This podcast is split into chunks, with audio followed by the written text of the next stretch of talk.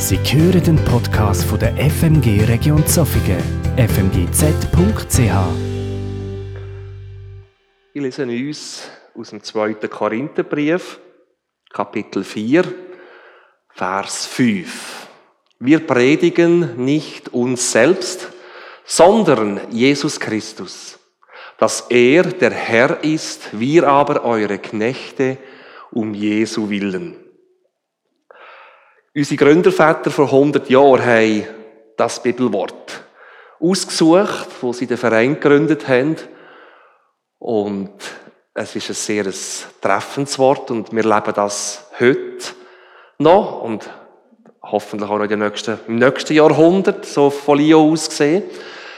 Wir predigen nicht uns selbst, sondern Jesus Christus. Und unser Leitbild bringt das schön auf den Punkt und wir haben es vorhin im Lied auch gesungen. Er ist der Mittelpunkt. Jesus ist der Mittelpunkt und da geht es jetzt nicht um leichte Mosten. In meinem Leben, in unserer Gemeinde hier, wo wir sind, dort, wo ich arbeite, dass der Jesus, die Liebe von Jesus in uns sichtbar wird. Wir sind seine Lichter in dieser Welt. Und gerade auch wenn die Welt dunkel ist, gerade auch so in einer Krisenzeit, wo es dunkel ist, braucht es Lichter. Lichter, wo die tiefste Motivation, der tiefste Grund in Jesus Christus haben. Dann haben wir gelesen, dass er der Herr ist. Das ist jetzt gerade auch im letzten Lied ist das angeklungen.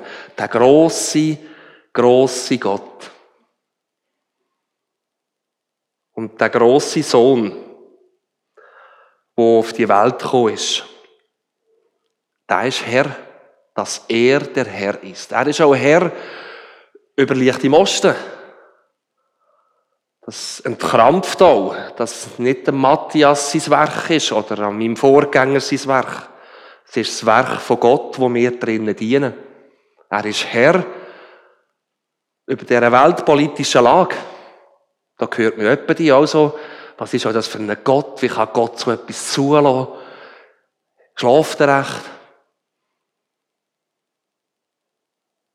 Er ist Herr über dieser Lage. Und das ist nicht irgendwie etwas wie dem heute Morgen ein Fahrfehler im Aquaplaning passiert. Gott hat Zügel in der Hand. Gott ist souverän. Er steht über dem. Und wenn man die Weltgeschichte eben anschaut, ich habe mich jetzt so ein bisschen mit den letzten 100 Jahren recht stark befasst, durch unser Jubiläum. Und da ist mir so aufgefallen, ist mir etwas ist mir so stark aufgefallen, also wir der Erste Weltkrieg, der ist ja so im 1918 fertig gewesen. Und unser Werk ist im 20 entstanden. Da ist die spanische Grippe gekommen. Oder auch gerade in dieser Zeit, 1918 bis 1920, spanische Grippe, 50 Millionen Tote. Dann kommt der Zweite Weltkrieg, 1939 bis 1945, auch Millionen, Millionen von Toten. Ich sage jetzt mal da 60 Millionen, was ich gelesen habe. Aber das ist ganz schwierig zu sagen. Eigentlich in einer kraften Zeit, oder? Hat die Generationen, die dann gelebt haben, müssen sich das mal vorstellen, was die haben müssen durchleben. Für Krisen haben müssen durchleben. Mein Schwiegervater ist aus dem Norddeutschen. Bernd heisst er und ist jetzt im Pflegeheim. Wir haben ihn letzten Sonntag haben wir zu uns heimgeholt und der hat der plötzlich angefangen zu erzählen vom Zweiten Weltkrieg. Er war ein sechsjähriger Bub, wie die Alliierten gekommen sind über Bremerhaven, wie sie die Bomben gesehen haben und dann in die Bunker müssen flüchten. Aber weißt du, diese Bunker, das war so schlimm. Alles hat gezittert. Wir sind dann lieber in den Wald geflohen, wenn sie wieder gekommen sind, die Bomber. Wir kennen das gar nicht. Das ist mir bewusst worden. Also die letzten 75 Jahre, und jetzt spreche ich eigentlich uns an, ob ein bisschen älter oder ein bisschen jünger, wir haben eigentlich keine schlimme Krise erlebt. Auch die Corona ist für mich gar noch nicht so schlimm. Wir haben eigentlich keinen Krieg gehabt. Wir haben kein Erdbeben, das ganze Städte kaputt macht. Wir sind eigentlich privilegiert, du hast ja auch gesagt. Das ist wirklich, äh, wir haben auch nicht können auswählen, dass wir dort in Strengelbach jetzt daheim sind. Oder in Winterthur, in einem schönen Land. Wir sind privilegiert und vielleicht sind wir es auch nicht ganz gewöhnt. Und so eine Krise, das ist nachher der nächste Punkt. Ich gehe jetzt ein bisschen auf Krisen ein, aber nur kurz. Eine Krisenzeit kann auch eine Chance sein. Ich will jetzt nicht dunkel malen, sondern einfach auch aufzeigen, dass eine Krise, ja, kann zu Veränderungen führen. Wo wir sonst vielleicht nicht bereit wären, etwas zu verändern. Weil es ist schon immer so gegangen und es geht auch so weiter. Ich denke nur, die ganze Digitalisierung, wie schnell auch die Freikirchen umgestellt haben und einen Livestream-Gottesdienst angeboten haben. Und es war sogar eine Chance. Gewesen. Ich bin überzeugt, dass Leute in diesem Lockdown Gottesdienste geschaut haben über das Internet, wo vielleicht schon nie, ich sage jetzt mal, in einem ICF würden hocken. Oder in einem FMG Strengelbach. Aber sie haben daheim, in ihrer Stube haben sie die frohmachende Botschaft von Jesus gehört. Also eine Krise kann eine Chance sein. Wie ist die Mission entstanden? Vor über 2000 Jahren. Hat Gott strategischen Auftrag gegeben. Wir starten jetzt Projekt Mission. Nein, es war auch eine Krise. Die Urgemeinde in Jerusalem ist verfolgt worden. Das ist eine Krise. Die Jünger mussten sich verstecken, flüchten. Und was ist passiert? Weitere Gemeinden sind entstanden. Aus dieser Krise aus, aus dieser Verfolgung, hat Gott nachher etwas entstehen Unsere Geschichte, ich kann das vielleicht auch kurz einblenden, von Licht im Ost, hat auch ganz etwas Ähnliches. Also unsere Gründerväter haben ja in den Gefängnissen von Deutschland die russischen Kriegsgefangenen besucht. Also der Krieg ist ja fertig gewesen, aber die haben heim dürfen und da sind ja noch ganz, ganz viele äh, Kriegsgefangene in diesen Gefängnis von Deutschland gewesen. Und wir haben, unsere Gründerväter haben Russisch können, die sind in Deutschland gewohnt und die haben die Russen im Gefängnis besucht und ihnen von Jesus Christus erzählt. Menschen haben Glauben gefunden, es hat in diesen Gefängnis Bibelgruppen gegeben und ganz viele von diesen Gefangenen, Tausende, haben den Glauben gefunden. Und nach fünf Jahren, nach dem Kriegsende, haben sie zurück können. Nach Zentralasien, Kirgistan, Kasachstan, Usbekistan, nach Russland, bis nach Sibirien, in die Ukraine, nach Weißrussland. Und wisst ihr, was passiert ist? Die gläubigen Leute, das sind so, so Leuchttürme, wie ich es am Anfang habe gesagt, die sind in die Länder zurück, wo ja vorher, also wo vieles, ja, gesteuert war und vieles verboten war und die sind dort leichter für Gott und es sind über 1000 Gemeinden entstanden durch die Rückkehrer. Die haben einfach erzählt von Jesus Christus und haben das Evangelium weitergegeben und Gemeinden sind entstanden. In einer Krise und doch ist dann etwas ganz Besonderes passiert. Eine Krise, das ist mir auch bewusst worden, ist endlich wenn man so 100 Jahre zurückschaut, merkt man auch, es sind Epochen, es sind so Phasen. Etwas weiteres, was mir fest auffällt, ist auch jetzt, wenn wir helfen, ich denke auch Gemeinden, wir haben einen Auftrag in einer Krisenzeit. Es ist ja interessant, also, was ja passiert ist, alle haben WC-Papier gekauft, oder? Ich weiß zwar nicht warum. Ich kann es heute noch nicht erklären. Äh, in den USA haben sie Sturmgewehr gekauft und Pistolen. Wir Christen haben die beste Waffe. Und gerade in so einer dunklen Zeit, wo wir drinnen stehen, dass wir so leichter sind. Wo man merkt, wir haben ein Fundament. Wo man merkt, wir haben eine Hoffnung. Auch wenn wir sterben dass wir so in diesen stürmischen Zeiten in Lichter sind, Leuchttürme sind für Jesus.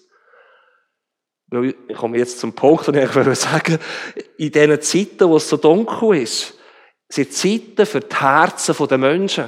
Gott will die Herzen erreichen. Krisenzeiten sind Zeiten, wo wir Christen sollten noch mehr warnen.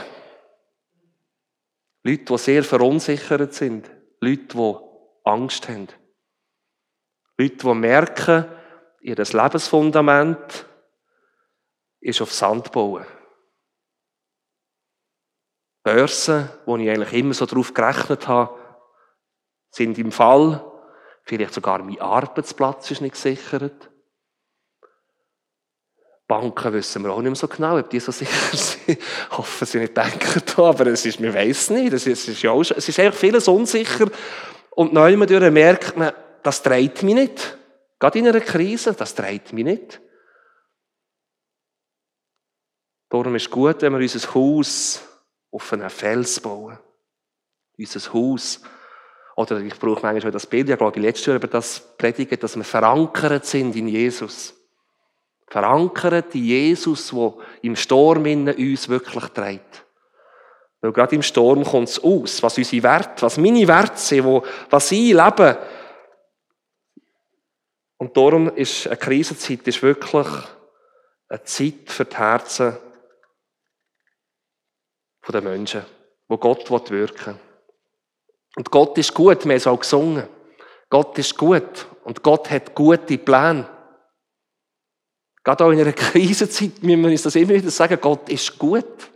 Gott ist nicht Covid-19. Gott ist auch nicht ein Kriegsmensch in der Ukraine. Das will Gott nicht, dass dort Krieg ist. Gott ist auch nicht jemand von der Krankheit, von den Konflikten. Gott ist gut. Gott ist Liebe. Wir haben es so wunderschön gesungen. Er ist der größte Leuchtturm. Und bei ihm sind wir am richtigen Ort. Dort werden wir nie enttäuscht. In dieser Welt werden wir immer wieder Enttäuschungen erleben. Aber wenn man manchmal so in einer Krise ist, hat man, verliert man, kann man die Sicht auch verlieren. Der Josef, die kennen die Geschichte von der Sonntagsschule her und gleich noch ein paar, so ein paar Etappen vom Josef. Was hat der für eine Krise erlebt? Ist ja der Lieblingssohn gewesen. Das ist schon ein bisschen problematisch, aber es ist jetzt einfach so gewesen. Und die Brüder, die anderen, die sind schon nicht ganz einverstanden mit dem und sie haben halt den beseitigt, den Josef. Verkauft ist er am Schluss geworden an eine Karawane Ägypten. Stellt euch das mal vor, wenn du da irgendwie auf einem Kamel oben hockst und denkst, wo komme ich jetzt her? Das ist wirklich ein Menschenhandel. Er ist auf Ägypten gekommen. Dann hat ja die Frau vom Potiphar hat ihn ja verführen. Er ist treu geblieben. Er ist, hat er nicht nachgegeben mit ihr ins Bett. Dann kommt es noch schlimmer. Der ist ins Gefängnis gekommen. Stellt euch mal das vor. Was für eine Krise. Und wenn man jetzt das Ganze von hinten anschaut, die Geschichte, was ist nachher passiert, als er rausgekommen ist? Er ist ja eigentlich Ministerpräsident, könnte man dem etwa sagen, heute Ministerpräsident geworden. Einer der höchsten, dort in Ägypten.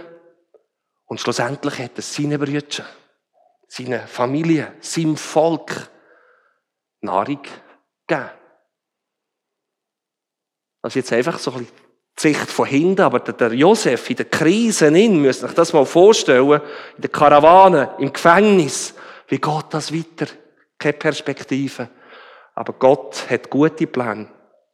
Und seine Pläne sind durchdacht.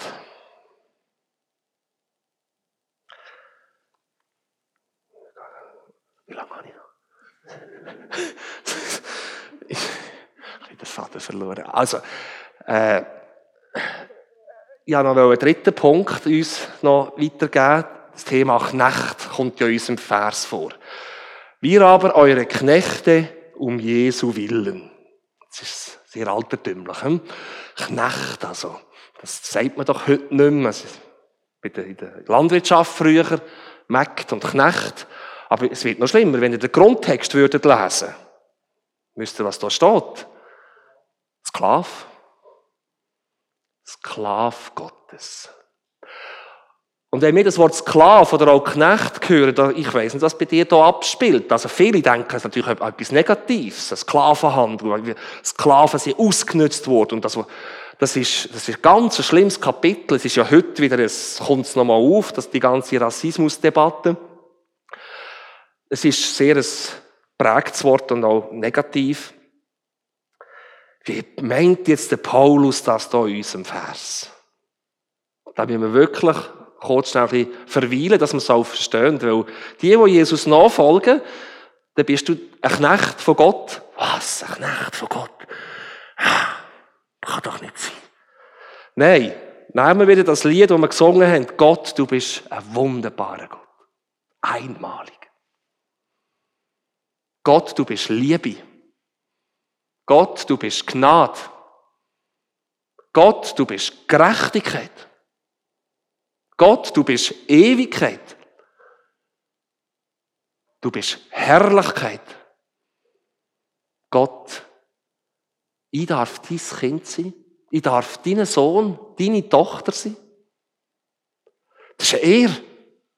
Und jetzt kommt noch etwas weiteres. Der Gott versklavt dich nicht. Niemand von uns. Freiwillig dürfen wir in die Versöhnung treten, dank Jesus Christus. Aber wir müssen uns entscheiden. Und Gott versklavt dich nicht, sondern er befähigt dich. Ich merke das jetzt auch bei leichten Osten, aber das kannst du am Arbeitsplatz oder als Unternehmer erleben, wie Gott uns befähigt, wie Gott uns aufblühen lässt, auch in einer Gemeindearbeit. Und der hat Freude. Gott hat Freude an seinen Söhnen und Töchtern, wo er richtig aufblühen kann. Das ist Gott. Und wir dienen ihm. Das ist die Meinung, die Paulus sagt. Ich diene Gott. Auch ich jetzt als Missionsleiter, ich könnte euch so viele Geschichten erzählen. Wir haben gestern x Geschichten gehört, auch von meinen Vorgängern, wie sie Führung Gottes erlebt haben, wie sie in vorbereitete Werke geführt worden sind, wo Gott vorbereitet hat. Und wir sind seine Knechte, seine Diener, dort, wo wir daheim sind. Und unser grösster Diener ist ja Jesus Christus. Wir lesen das äh, im Philipperbrief, wo er ja selber gesagt hat, wo er sich, ein, er ist ja Mensch geworden auf dieser Welt und er hat sich selber erniedrigt. Er hat Knechtsgestalt angenommen, lesen wir. Jesus selber hat das gelebt. Und Jesus hat das Dienen ganz explizit gelebt. Und darum ist es er, dürfen Söhne und Töchter von dem dreieinigen Gott sein. Ich habe hier noch vier Bilder kurz. Da seht ihr gerade noch etwas aus unserer Geschichte und dann mache ich dann gleich das Ende. Hier haben wir einen Gründer, Ehepaar aus Winterthur, war Pastor, hat auch Russisch können. Er war dabei bei der Gründung. Es sind mehrere dabei gewesen und ich, er ist auch so ein Knecht Gottes, darum bin ich auf das gekommen. Dann haben wir die, die zweite Epoche vom Eisernen Vorhang, haben wir den Herrn Dr. Peter Heffelfinger, er ist aus, aus Basel, hat er Licht im Osten geleitet als Knecht Gottes. Dann haben wir den Walter Bösch, ist vielleicht auch schon da gewesen, könnte ich mir vorstellen. Äh, Walter Bösch, er ist aus der Landwirtschaft, darum habe ich gestern gesagt, er ist ein Stallknecht. Stallknecht, habe ich glaube ich gesagt. Ja, Stall- und Hofknecht. Und dann haben wir noch den Matthias, das ist der, der Fuhr, der Fuhrknecht, habe ich gesagt. So sind wir so verschiedene Knechte, so verschiedene Epochen, wo wir Gott dienen und dient haben. Amen.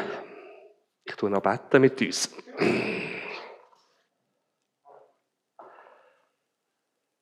Ja, Herr Jesus Christus, wir danken dir, dass wir hier heute versammelt sein dürfen. Wir danken dir, dass wir dürfen in dir verankert sein. Auf einem Fundament stehen, wo, wo verhebt. Wo nicht auf Lüge oder auf Korruption aufbauen ist, sondern du bist ein treuer Gott. Und du bist ein guter Gott. Du hast gute Pläne. Du weißt, wie es uns geht. Du weißt auch, wie es uns in dieser Covid-Krise jetzt geht, dass wir nicht alle einfach gute Gefühle haben, dass es schwierig ist. Aber lass uns immer wieder auch ermutigen, in deinem Wort, ermutigen in dir, dass wir auf dich schauen als der gute, treue Gott. Und du schaust zu uns. Amen.